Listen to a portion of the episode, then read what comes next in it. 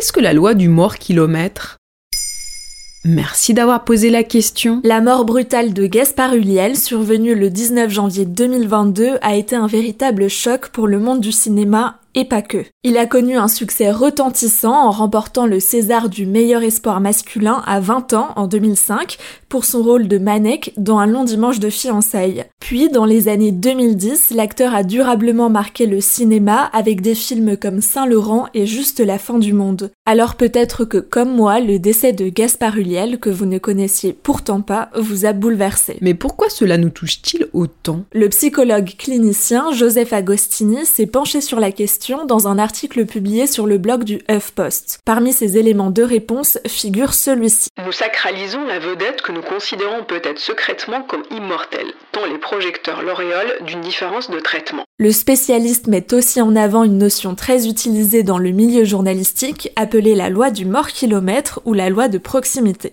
Et ça veut dire quoi? Il s'agit d'une manière de hiérarchiser l'information pour le public en prenant en compte la proximité géographique et parfois aussi temporelle et sociétale. Plus un drame survient près de nous, plus il nous concerne et donc plus les médias y accordent de l'importance. En presse locale par exemple, un meurtre survenu dans la ville en question retiendra plus l'attention qu'une explosion en Italie. Et un attentat à Paris survenu le même jour qu'une fusillade aux États-Unis fera l'ouverture du journal télévisé national. Et puis la compassion ne sera pas la même.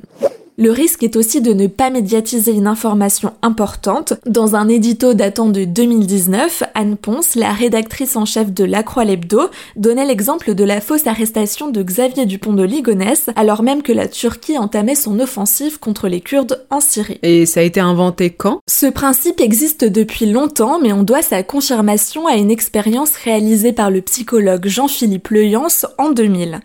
Il a demandé à deux groupes de Belges de lire deux articles concernant un incendie. L'un avait eu lieu en Belgique et l'autre en Angleterre. Ensuite, les volontaires ont dû décrire les sentiments qu'avaient pu ressentir les victimes. Et résultat, les termes étaient bien différents. Pour les victimes belges, il s'agissait davantage de sentiments humains comme la culpabilité, le désespoir, comme ils s'identifiaient à eux. Alors que pour les Anglais, c'était plutôt la peur et la tristesse, c'est-à-dire des émotions primaires. Et quel lien entre cette notion du mort kilomètre et la mort de Gaspard Ulliel La mort de célébrités se trouve dans un entre-deux. Elles sont à la fois proches de nous et si éloignées parce que nos vies ne se sont jamais croisées. Voici ce que dit Joseph Agostini dans le HuffPost. Il y a comme un parfum de familiarité, de connivence, à force de les avoir vus sur nos écrans de télévision, de cinéma, à force de les avoir écoutés, critiqués, admirés. Et il interroge Si la vie de la star est si exceptionnelle, pourquoi sa mort ne le serait-elle pas autant? En plus, Gaspard Ulliel est décédé à 37 ans. Il était marié, père d'un petit garçon et faisait du ski dans les Alpes. C'était un accident. Autant d'éléments qui nous touchent, comme l'explique la psychologue Hélène Romano à actu.fr. Elle estime aussi que le décès de l'acteur peut être comparé à un modèle qui s'effondre. Donc cette loi du mort kilomètre a certaines limites. Complètement, surtout que cela dépend aussi du média et du temps consacré à l'information. En revanche, un média généraliste ayant des correspondants à l'étranger veille à informer son lectorat d'un drame survenu à l'international. Et enfin, cela dépend aussi de la curiosité du public ainsi que de sa sensibilité à certains sujets. Voilà ce qu'est la loi du mort kilomètre. Maintenant, vous savez, un épisode écrit et réalisé par Pauline Weiss. En moins de 3 minutes, nous répondons à votre question. Que voulez-vous savoir? Posez vos questions en commentaire sur les plateformes audio et sur le compte Twitter de Maintenant, vous savez.